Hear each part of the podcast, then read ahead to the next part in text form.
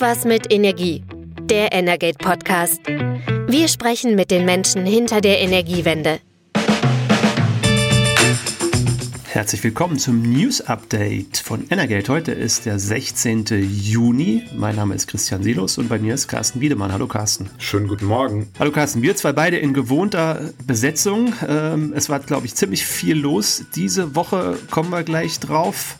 Und ähm, auch ein schönes Ereignis diese Woche, weil hast du nämlich in die App geguckt, in die Energate-App, um zu gucken, was wir eigentlich diese Woche alles so geschrieben haben. Genau, das habe ich äh, heute Morgen getan und ähm, die letzten Wochen war das ja so ein bisschen schwierig, weil der eine oder andere hat es mitbekommen, das Rechenzentrum, auf dem wir unsere Daten lagern, das wurde angegriffen, wurde gehackt.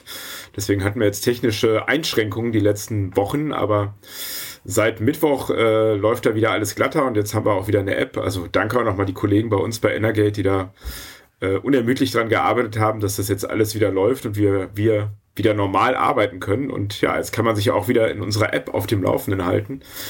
Und äh, finde ich super. Ähm, aber das ganze Ereignis hat uns ja nochmal näher gebracht. Also Cyber Security oder Angriffe auf kritische Infrastrukturen waren ja immer ein Thema auch für uns in der Berichterstattung. Aber natürlich hat man eine ganz andere Distanz dazu, wenn man das nicht selber so erlebt. Aber ja, jedes zehnte Unternehmen, habe ich diese Woche gelesen, ist betroffen von Hackerangriffen. Wir waren halt jetzt mal die Nummer zehn sozusagen. Ähm, mussten das erleiden und äh, ja, ist schon mhm. nicht so angenehm. Und ähm, wenn man jetzt mal auf eine Veranstaltung blickt, die diese Woche war, der BDEW-Kongress, also so eines der größten Zusammenkünfte der Energiewirtschaft, die es so im Jahreskalender gibt, äh, dann war das da natürlich auch ein Thema, weil natürlich die Energiebranche immer wieder davon betroffen ist und äh, ja, der Ausblick ist auch nicht ganz so positiv, weil es immer wieder heißt, naja, die Hacker werden viel professioneller, äh, was früher von Staaten vielleicht gerade noch geleistet wurde oder geleistet werden konnte an komplexen Attacken. Das können jetzt auch private Organisationen. Ähm, das beschäftigt die Bundeswehr, die war da auch auf dem Kongress.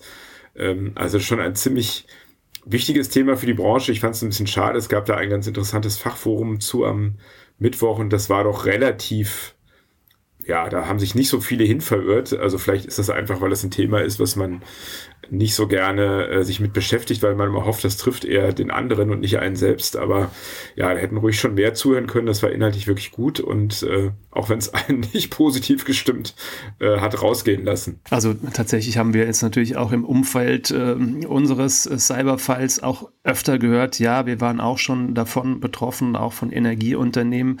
Es ist tatsächlich ein Phänomen, äh, mit dem viele Unternehmen zu tun haben.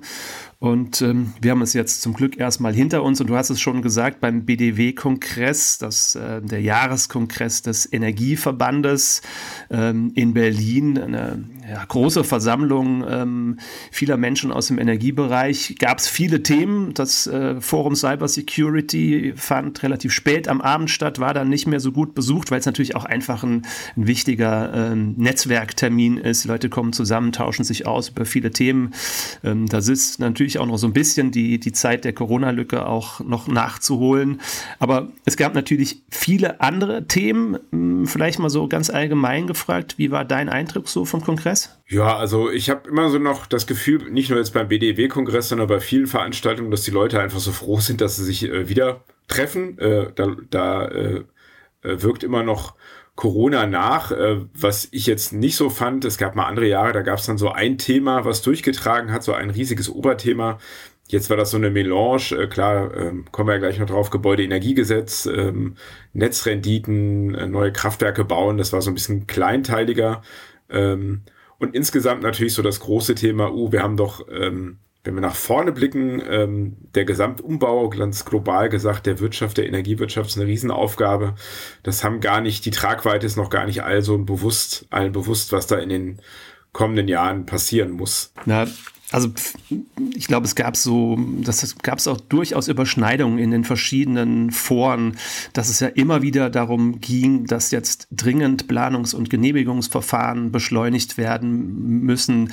Der Bürokratieabbau ist auch eben wirklich ein, ein ganz großes Thema, fordern ganz viele und ähm, gerade mit Blick auf das Gebäudeenergiegesetz und die negativen Erfahrungen, die wir da gerade gemacht haben, ist natürlich auch das Thema Akzeptanz, fand ich, war auch ähm, ganz, ganz großes Thema, die Menschen mitnehmen.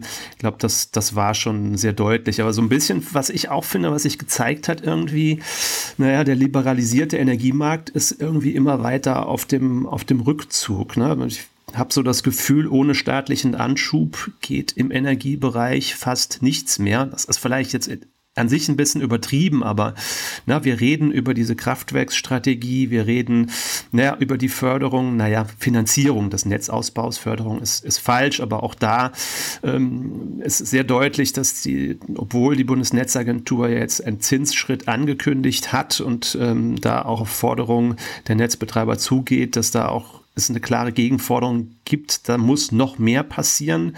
Ähm, ja, Kraftwerksstrategie, ich glaube, ähm, die BDW ähm, Hauptgeschäftsführerin Kerstin André hat nicht das Wort Förderung in, in den Mund genommen, aber Investitionsrahmen, der verbessert werden muss. Da geht die Förderung natürlich mit einher und klar, auch beim Thema Wasserstoff geht es natürlich ganz klar um ein Finanzierungskonzept, das ohne staatliche Gelder vermutlich nicht auskommen wird.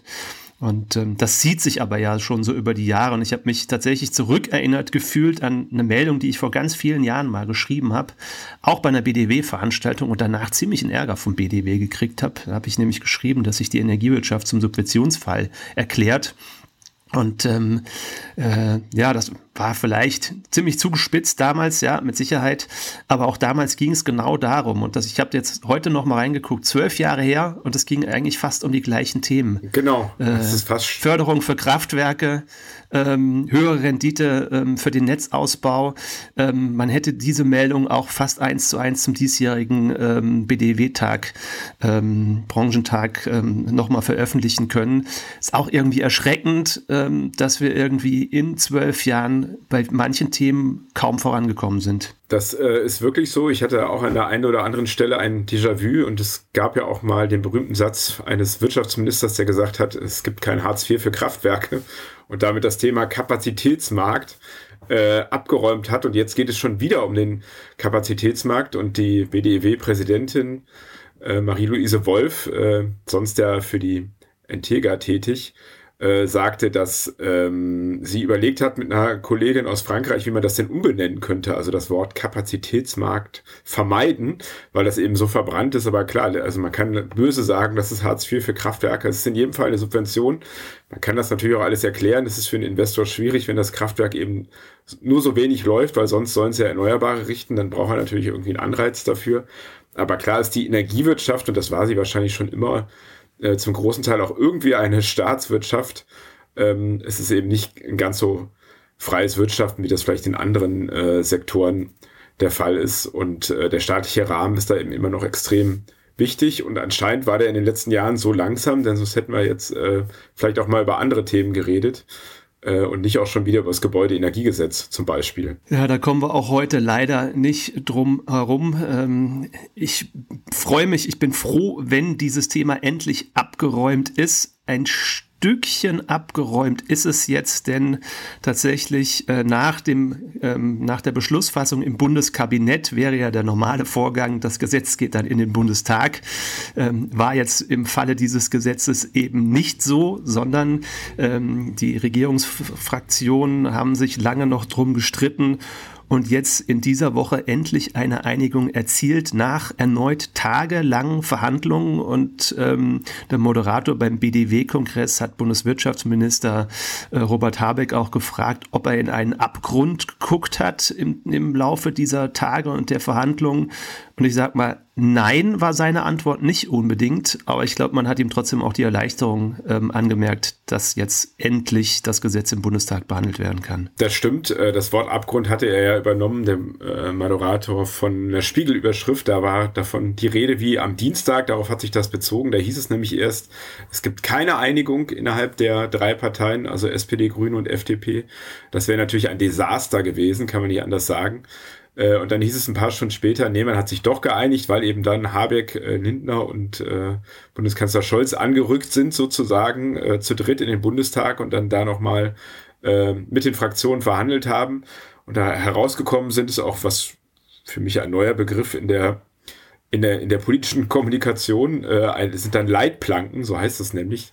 Denn es ist ja eigentlich ungewöhnlich, dass eben Regierungsvertreter sozusagen den Parlamentariern sagen, wie sie dann was beschließen sollen. Aber so ist es in diesem Fall passiert. Man hat sich dann schon geeinigt, wie die Änderungen aussehen, die eigentlich der Bundestag beschließen soll. In diesen Leitplanken. Das Wesentliche ist wahrscheinlich, äh, dass ähm, Hausbesitzer oder Immobilieneigentümer, die im Bestandsgebäuden wohnen, also ebenso wie die meisten von uns, dass die von den Pflichten, die das Gebäudeenergiegesetz mit sich bringen soll, erstmal befreit sein sollen bis zum Jahr 2028. Ähm, denn man sagt, erstmal müssen die Kommunen ihre sogenannten äh, Wärmepläne aufstellen, also zum Beispiel überlegen, bauen wir die Fernwärme aus, was machen wir mit den Gasnetzen, damit dann eben jeder, der eine Heizung hat, der eine Immobilie hat, auf dieser Grundlage entscheiden kann, welchen Heizungstyp er dann einbaut oder ob er sich zum Beispiel an die Fernwärme anschließen lassen kann und so weiter. Im Bestand bleibt es ähm, so, wie es ist, aber das ist so eine wesentliche Änderung und äh, ich fand es auch ganz interessant. Der Habeck hat ja dann so getan, äh, als hätte er, wäre das alles seine Idee gewesen, er hätte darauf hingewiesen, er hätte schon vor drei Wochen gesagt, dass man das machen könnte. Dann fragt man sich ja, warum äh, haben wir dann so lange darüber gestritten, wenn das eh schon seine Idee war? Und man muss ehrlicherweise schon sagen, da sind auch viele andere Punkte drin. Biomasse gibt es jetzt keine Begrenzung mehr, Holz, also, beziehungsweise Holzheizungen. Auch der Wasserstoff spielt eine größere Rolle. Also das, was die Grünen mal wollten, ist schon ziemlich aufgeweicht. Ähm, da kann ich jetzt nicht so ganz verstehen, dass ähm, er sagt, das war, äh, im Prinzip hätte er das vor drei Wochen auch schon so machen können. Also vielleicht liegt es daran, dass inzwischen der Energiestaatssekretär Patrick Reich nicht mehr da ist. Der hätte sich bei einigen Dingen sicherlich heftig gewehrt. Ähm, aber so sind alle, und das war ja auch ähm, so ein bisschen das Echo der Veranstaltung, relativ froh, äh, dass es eine Einigung gibt, äh, weil es eben in der Öffentlichkeit auch sehr negativ diskutiert wird, das Gesetz. Das hat Wolfgang Schmidt, der Kanzleramtsminister, auch nochmal gesagt. Äh, Erstmals hätten Leute am Frühstückstisch über äh, Heizung gesprochen, aber eben nicht in einer angenehmen Art und Weise. Das ist eben so und das, da trägt die Opposition natürlich ein bisschen dran schuld, die das so skandalisiert, ohne selber Ideen zu haben, also die Union vor allen Dingen. Aber natürlich die Ampel hat da selber einen sehr großen Teil zu beigetragen. Gucken wir noch mal ganz kurz drauf, was jetzt neu sein soll, ähm, weil ich glaube, das muss man betonen. Die Fraktionen verhandeln ja jetzt erst darüber und es gibt sicherlich auch noch einige, naja, Punkte, die ein gewisses Auslegungsbedürfnis haben, aber verständigt haben sich jetzt drauf. Ähm, Im Neubau bleibt es weitgehend bei den Regelungen. Also ab 01.01.2024 ähm, sollen neue Heizungen eine gewisse erneuerbaren Quote erfüllen. Ziele sind eigentlich 65 Prozent. Es gibt jetzt diese Ausnahme bei den Gasheizungen, wenn sie H2-ready sind. So, diese gibt's am Markt, die kosten natürlich auch Geld, aber ähm, die können jetzt im Neubau noch, ein, noch eingebaut werden wenn der Neubau nicht in einem Neubaugebiet steht. Das ist dann nochmal eine besondere Unterscheidung. Also in Neubaugebieten setzt die Bundesregierung drauf, dass es da eher keinen ähm, Anschluss mehr an Gasnetze gibt. Ähm, der andere Punkt, den du angesprochen hast, Biomasseheizung, also klassische Holzkamin, Pelletheizung, ähm, sind jetzt weiter möglich. Das war in der ersten Fassung nicht so. Ähm, ja, ja, Holz kann als erneuerbare Energie angesehen werden, wird jetzt auch so getan. Und ähm, ja, im Bestand sind es eben, ähm, ja, im Prinzip der Wärmeplan rückt jetzt in den Vordergrund. Großstädte müssen jetzt bis Ende 2026 liefern. Ähm, Landkreise und kleinere Städte haben dann nochmal zwei Jahre länger Zeit. Und erst wenn dann kein Wärmenetz irgendwo geplant ist, dann greifen auch die Regeln, die jetzt schon zum Jahreswechsel beim, beim Neubau gelten. Ähm, sind diese Pläne so zu schaffen? Gucken wir mal vielleicht jetzt hier, wir sind ja im, im, im Raum Berlin. Das Land Berlin sagt ja, wir wollen sowieso bis 2026 einen Wärmeplan vorlegen. Brandenburg, was dann im Wesentlichen zu großen Teilen dann zum Beispiel ähm, über die Landkreise und Kleinstädte erst bis 28, Ende 28 einen Wärmeplan vorlegen muss. Da heißt es auch, schaffen wir. Also ähm, da scheint jetzt zumindest ein bisschen Zeit gewonnen zu sein. Allerdings, das ist natürlich dann auch ein Kritikpunkt, ja, wenn wir auf die, auf die Kritikpunkte gucken. Äh, Umweltverbunde, Verbände sagen natürlich irgendwie, ja, die Klimaschutzziele rücken jetzt in weite Ferne. Ähm, der Bundesverband Wärmepumpe ist natürlich auch nicht so glücklich, äh, erwartungsgemäß. Ne? Der sagt, das ist jetzt Aufschiebung von Planungssicherheit für Industrie und Handwerk und natürlich auch für die Verbraucherinnen und Verbraucher. Das haben wir beim BDW-Kongress auch ähm, vom ZHS ZVHSK, wie heißt der Zentralverband, ZVHSK, glaube ich, Zentralverband Heizung, Sanitär, Klima gehört, die natürlich jetzt sagen, na, jetzt laufen wir noch mal in eine Phase des Attentismus. Also Leute warten erstmal ab und gucken sich das jetzt erstmal an. Ähm, ja, vielleicht auch Problem, die, die jetzt munter schon Wärmepumpen bestellt haben, bleiben vielleicht jetzt, ähm, also Lieferanten, Hersteller, äh, Sanitärfirmen, die Wärmepumpen bestellt haben, bleiben vielleicht da jetzt auch erstmal drauf sitzen, weil die Nachfrage dann doch nicht so intensiv kommt, ähm, wie es gerade zu erwarten war. Also klar, ein paar Marktverwirbelungen sind da. Ganz schönes Zitat vom äh, Bundesverband Neue Energiewirtschaft. Das ist nicht der Verband der erneuerbaren Energien, sondern ja, vielleicht kurz gefasst so ein bisschen so die innovativeren Energieunternehmen. Ähm, Robert Busch, ähm, der Geschäftsführer, sagt, wir brauchen Klimaschutz statt Klimaschutz Readiness eigentlich ein ganz, auch ein ganz passendes Zitat, ähm, in, dies, in das er seine Kritik jetzt an den aktuellen Regelungen verpackt. Denn klar ist, jetzt können erstmal weiter Gasheizungen eingebaut werden, wird vor allem dann zum Problem, wenn kein Wärmeplan kommt, weil dann müssen die Heizungen wieder raus. Auch das wird bestimmt nochmal ein ordentlicher Streitpunkt zwischen FDP und Grünen, wie das im Gesetz geregelt wird. Ja, genau, das hat ja ähm, Habeck so ein bisschen angedeutet, weil es gibt da in diesem Leitplanken, obwohl sie nur zwei Seiten lang sind, schon so ein paar Formulierungen, die extrem unklar sind. Und unter anderem hat er eben auf einen Punkt hingewiesen, ähm, äh, dass da eben drin steht, wird eben da keine Einigung erzielt, gibt es kein zentrales Netz, dann steht da, ergeben sich angemessene Übergangsfristen zur Umstellung auf die neue Technologie, die die Umsetzung der kommunalen Wärmeplanung nicht verzögern. Da kann man jetzt äh, alles Mögliche draus lösen, aber aus seiner Sicht ist eben gemeint, naja, wenn da eben das Wärmenetz nicht kommt, kein CO2-neutrales Gasnetz und man hat sich dann aber schnell noch eine Heizung eingebaut, dann muss die auch wieder ausgebaut werden. Äh, das ist vielleicht dann eine Realität, die man dann auch so klar machen sollte. Ich meine, was in diesen Leitplanken ja auch drin steht, ist, dass es jetzt eine Beratung geben soll vor, eine verpflichtende Beratung vor Einbau der Heizung. Unklar ist da, wer genau die macht. Das ging da jetzt so hin und her. Machen das jetzt die Energieversorger und vor allem, wie läuft diese Ver äh, Beratung? Also gibt es einfach nur einen Brief der Energieversorger äh, oder der Kommunen? Ähm, oder ist es eine verpflichtende Energieberatung? Das ist natürlich was ganz anderes, wenn dann jemand kommt. Aber auf jeden Fall ähm, soll es da eine Beratung geben, um sicherzustellen, dass eben jeder genau weiß, was er tut. Also beispielsweise bei einer Gasheizung, dass eben der Brennstoff teurer wird, äh, absehbar durch den Emissionshandel. Ähm, was auch einer meiner Lieblingssätze ist äh, in diesem Papier, da steht nämlich auch in einem Punkt, unnötige ordnungsrechtliche Vorgaben, die weder zur Erfüllung der 65% Anforderung benötigt werden, noch Bestandteil von Vereinbarungen der Koalition sind, werden gestrichen. Das ist so ein Satz, da kann man dann sagen, äh, die FDP könnte sagen, wir streichen einfach das ganze Gesetz, weil das so ein Wischiwaschi, eine Wischiwaschi-Formulierung ist, äh, typisch für so Koalitionsvereinbarungen, damit jeder irgendwas bekommt. Da bin ich auch so ein bisschen skeptisch, ob das dann jetzt eben doch so schnell funktioniert mit der Einigung im Bundestag, äh, denn da bleiben jetzt eigentlich nur noch so zweieinhalb Wochen ungefähr, äh, bis das dann in der dritten Lesung verabschiedet werden soll. In der kommenden Woche am Mittwoch ist die Verbändeanhörung, da wird sicherlich auch noch mal viel kommen. Ähm, aber ich bin mir, ich sag mal, ich bin noch nicht so ganz sicher, ob äh, wir dann wirklich Anfang Juli das letzte Mal über dieses Gesetz reden oder ob da nicht doch noch eine Verlängerung ansteht. Ja, gerade hieß es schon, die Grünen haben natürlich drauf gedrängt und sagen, wir wollen das auf jeden Fall bis Juni dann durch das komplette Gesetzesverfahren durchhaben, das heißt inklusive Bundesrat, aber die FDP hat da auch da schon gesagt, ähm, gibt keinen Druck, ja, geht im Prinzip auch nach der Sommerpause.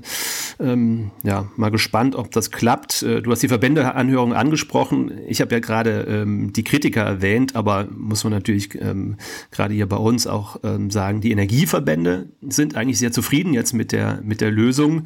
Ähm, gerade mit der Verzahnung des Gebäudeenergiegesetzes, mit der kommunalen Wärmeplanung, was ja auch absolut vernünftig ist, dass man jetzt erstmal sich durchaus noch die Zeit nimmt, zu gucken, wo können jetzt eigentlich Wärmenetze entstehen. Ähm, der Stadtwerkeverband VKU hat von einem außerordentlich positiven Signal gesprochen, was natürlich auch klar ist, weil der jetzige Pfad, den die Bundesregierung jetzt nach der zwischenzeitlichen Einigung eingehen will, der gibt ja den Netzen den Vorrang und das ist ja genau das Geschäft von Stadtwerken und Energieversorgern. Also es wird jetzt zuerst geguckt, wo können Wärmenetze entstehen. Das wird diesem Markt auch nochmal einen richtig ordentlichen Schub geben und ähm, erst sozusagen im zweiten Schritt ähm, erfolgt dann gegebenenfalls der individuelle Ausbau.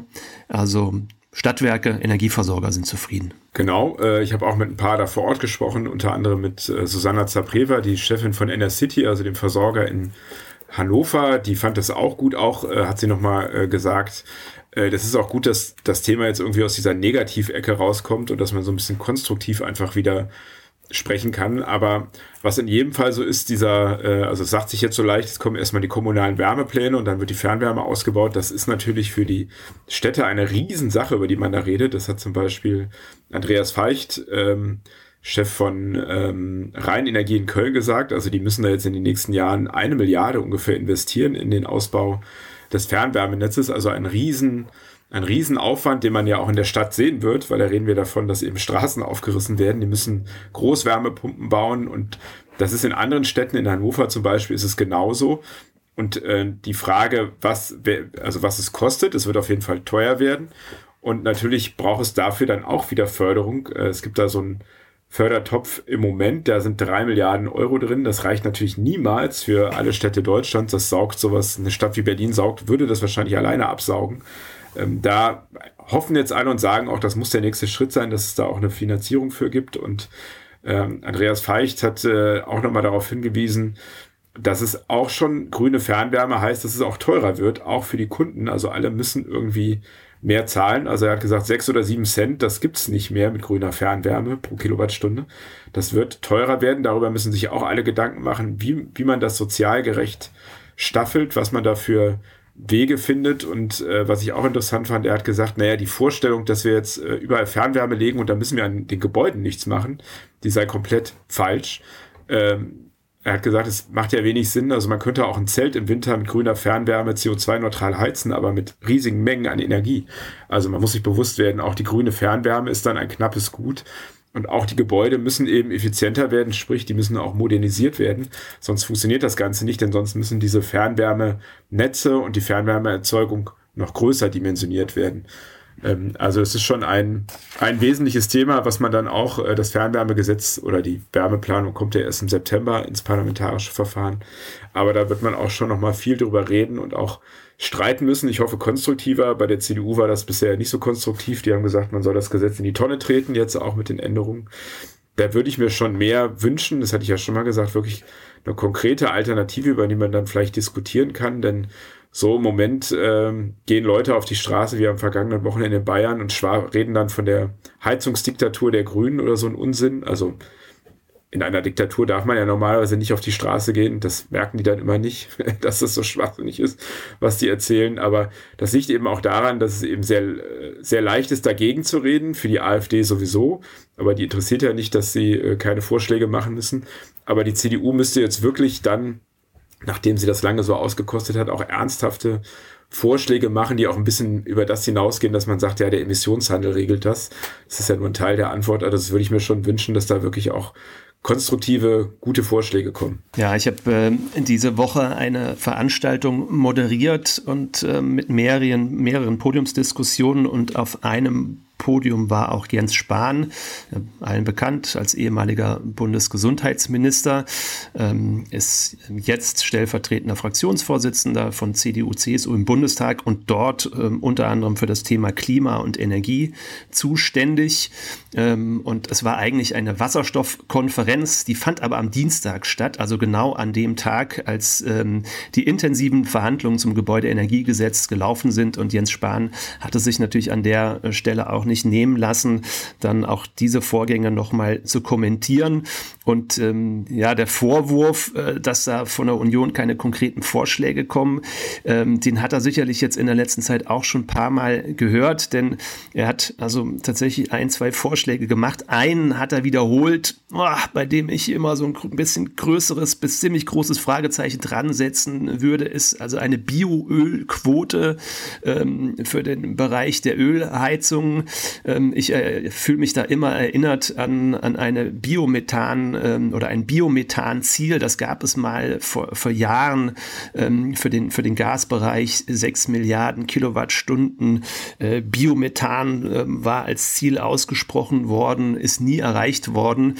Jetzt plötzlich mit einem Bioölziel daherzukommen, naja, ähm, ist, glaube ich, jetzt nicht so der ganz große Wurf. Ein anderer Punkt, den er aber eingebracht hat, geht zwar in die ähnliche Richtung, ähm, ist aber durchaus ein Thema, das in der Vergangenheit ähm, intensiver diskutiert worden ist, aber eigentlich so ein bisschen aus dem öffentlichen Fokus rausgeraten ist, ist eine Wasserstoffbeimischung für die Gasnetze.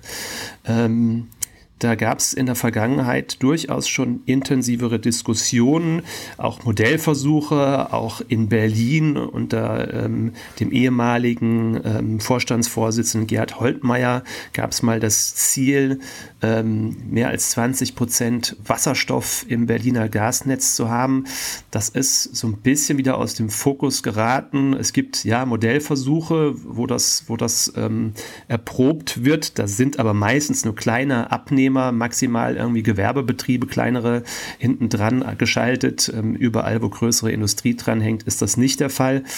Aber das war auf jeden Fall ein Vorstoß bei, de, bei dieser Veranstaltung. Und Kern dieser Veranstaltung war eigentlich, ähm, dass ich das Ruhrgebiet in Berlin mal zeigen wollte und wollte ähm, ja, präsentieren, was im Bereich Wasserstoff im Ruhrgebiet alles passiert. Ähm, denn das Ruhrgebiet hat Großes vor. Das Ziel ist, das Ruhrgebiet will die grünste Industrieregion ähm, Europas werden. Das ist natürlich dann ein enormer Wandel, wenn man weiß, das ehemalige Kohlerevier hat ja eigentlich ein deutlich anderes Image. Jetzt will das Ruhrgebiet ganz grün werden und ähm, äh, da gab es dann auch die Aussage, ähm, äh, das Ruhrgebiet hätte das Potenzial, das Hydrogen Valley des 21. Jahrhunderts zu werden. Vergleich irgendwie ähm, war sozusagen zu Kohlezeiten ähm, war das äh, war das Ruhrgebiet quasi sowas wie heute das Silicon Valley des 19. Jahrhunderts ähm, und es gibt ganz viele Branchenvertreter aus der Industrie auch vor allen Dingen aber natürlich auch aus dem aus dem Energiebereich die wirklich großes Potenzial für das Ruhrgebiet sehen sich da klar zu positionieren es gibt schon zahlreiche Modellprojekte ähm, Große Teile des Wasserstoffkernnetzes sollen natürlich auch durch das Ruhrgebiet laufen, dort die großen Industriebetriebe versorgen. Ähm, klar, Duisburg ist ein riesen Stahlstandort. Ähm, die Stahlindustrie stellt sich darauf ein. Ähm, ähm, Wasserstoff äh, zu nutzen, grünen Stahl zu produzieren.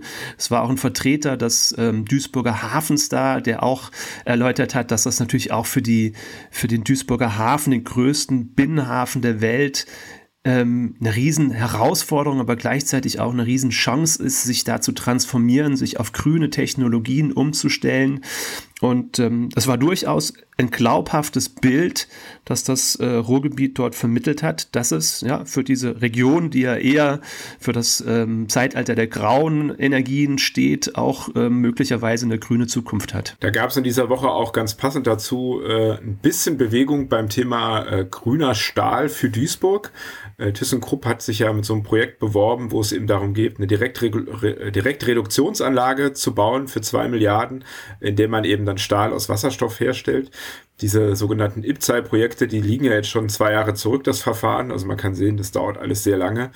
Und diese Woche gab es auch noch nicht den Förderbescheid, also das grüne Licht aus Brüssel, was noch fehlte, also die Zustimmung für diese Beihilfe. Aber ähm, das Wirtschaftsministerium hat mit der EU-Kommission jetzt weitere Kriterien besprochen, um diese Beihilfeentscheidung herbeizuführen. Das heißt, die könnte jetzt in den nächsten Wochen kommen, so hat das Bundeswirtschaftsministerium das formuliert. Ähm, dauert aus meiner Sicht schon viel, viel zu lange, zeigt eben ein großes Problem des deutschen Industriestandorts generell. Das war ja auch so ein bisschen Thema äh, beispielsweise beim BDW und generell jetzt in den vergangenen Monaten. Was tut Deutschland, was tut Europa, um sich zu wehren gegen IRA in äh, den USA und gegen Konkurrenz aus China und diese da geht es gar nicht immer um die Beihilfen, aber dieses Thema Bürokratie hast du auch eben angesprochen, lange Verfahren, bis irgendwas passiert. Ähm, das ist schon riesig und das sieht man eben daran, dass es so lange dauert, bis dann mal die Entscheidung trifft, getroffen wird. Äh, das kann natürlich nicht so weitergehen, äh, denn dann ist es wirklich schwierig, ähm, Industrie hier zu halten ähm, wenn jedes, jede kleine Förderentscheidung für einzelne Anlagen einfach Jahre braucht. Und das ist vielleicht auch so ein bisschen der Unterschied zur Vergangenheit. Ich habe ja vorhin ähm, einen Artikel von uns von vor zwölf Jahren angesprochen. Ich glaube, da standen viele Energieunternehmen auch eher noch auf der Seite der Verhinderer und waren dabei, die Energiewende zu bremsen. Und ich glaube, das ist heute definitiv anders. Ich fand, das hat man auch ähm, bei, der, bei der Veranstaltung hier in der Landesvertretung Nordrhein-Westfalens in Berlin zum Thema Wasserstoff deutlich gemerkt. Es gibt wirklich ganz viele Akteure, die ja, bereitstehen, die loslegen wollen und die eben, ja, sich gerade gebremst fühlen durch lange Genehmigungsdauern, ähm, ähm, Planungsdauern, warten auf Förderzusagen, gerade jetzt zum Beispiel im, im Bereich Wasserstoff mit den IPSAI-Förderzusagen, dauern viel, lang, viel zu lange. Genehmigungen liegen teilweise schon vor, aber die Förderbescheide noch nicht. Und da merkt man schon, also die Branche will, und das ist, glaube ich, auch durchaus eben das positive Signal. Hoffen wir mal, dass auch irgendwann dieser Genehmigungsknoten äh, platzt. Äh, ich bin da ein bisschen skeptisch, aber man soll ja irgendwie optimistisch nach vorne blicken. Ähm, wo es Bewegung gibt diese Woche, ist in jedem Fall das Thema ähm, Energiewirtschaftsgesetz 14a, also die steuerbaren Verbrauchseinrichtungen auf der, so wie Elektroautos, Wärmepumpen, ähm, Wallboxen und so weiter. Also die Verbraucher, die neuen Verbraucher, die im Netz hinzukommen und eben teilweise dadurch zu Überlastung führen können. können. Und damit man die eben steuer, steuern kann, braucht es eine rechtliche Grundlage, wird seit Jahren darüber gestritten. Die BNetzA will nun heute gleich äh, einen Vorschlag präsentieren, einen, der dann wiederum diskutiert wird, aber immerhin, da gibt es eine Bewegung, bin ich ganz gespannt drauf. Werden wir wahrscheinlich nächste Woche dann mehr diskutieren, weil das eben ein Thema ist, was die Energiewirtschaft und auch die Automobilwirtschaft in dem Fall schon seit Jahren umtreibt. Und da gibt es eben einen langen Streit. Und ja, mal sehen, wie die Bundesnetzagentur jetzt versucht, da diesen Streit zu lösen. Also da werden wir dann in der nächsten Woche auf jeden Fall hier drauf gucken. Und ähm, ja, wenn wir die nächste Woche, die nächste Folge ansprechen, ich weiß gar nicht, wie viele Folgen wir mittlerweile schon gemacht haben, sind, sind einige, müssen wir mal nachzählen. Ähm, aber also wir freuen uns wirklich äh, mittlerweile, dass wir viel positives Feedback für unseren Podcast kriegen. Wir sind ja eigentlich doch durchaus laienhaft angetreten und haben gesagt, äh, lasst uns das einfach mal machen. Und ähm, aber wir hören wirklich viel positives Feedback. Das, das freut uns natürlich ähm, aus allen möglichen Kreisen. Also natürlich aus dem Kreis der Energiewirtschaft, aber auch Menschen, die sich vielleicht sonst nicht so viel mit, mit Energie beschäftigen. Ähm, selbst meine eigene Mutter, ähm, die diese Woche 75 geworden ist, herzlichen Glückwunsch an der Stelle noch. Man hat gestern Abend gefragt, ist der neue Podcast schon da?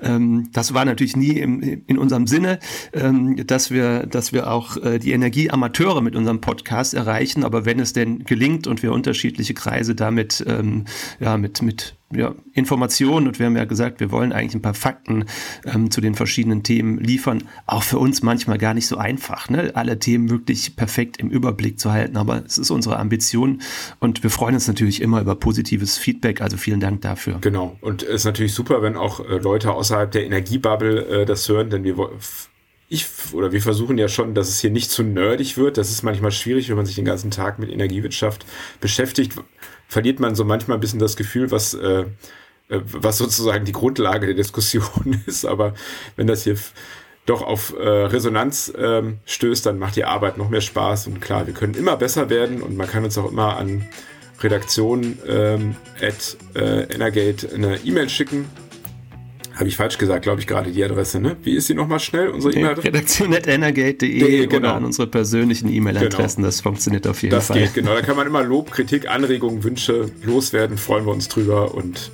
Genau, und dann freue ich mich auch schon wieder auf die nächste Woche. Ich auch, Carsten. Vielen Dank. Ähm, ja, wir gucken jetzt quasi direkt, was beim Paragraphen 14a passiert, werden darüber schreiben und dann in der nächsten Woche hier wieder darüber reden. Bis dann, schöne Woche. Tschüss. Ciao. Das war Irgendwas mit Energie, der Energate Podcast. Tägliche Infos zur Energiewende liefern wir auf www.energate-messenger.de.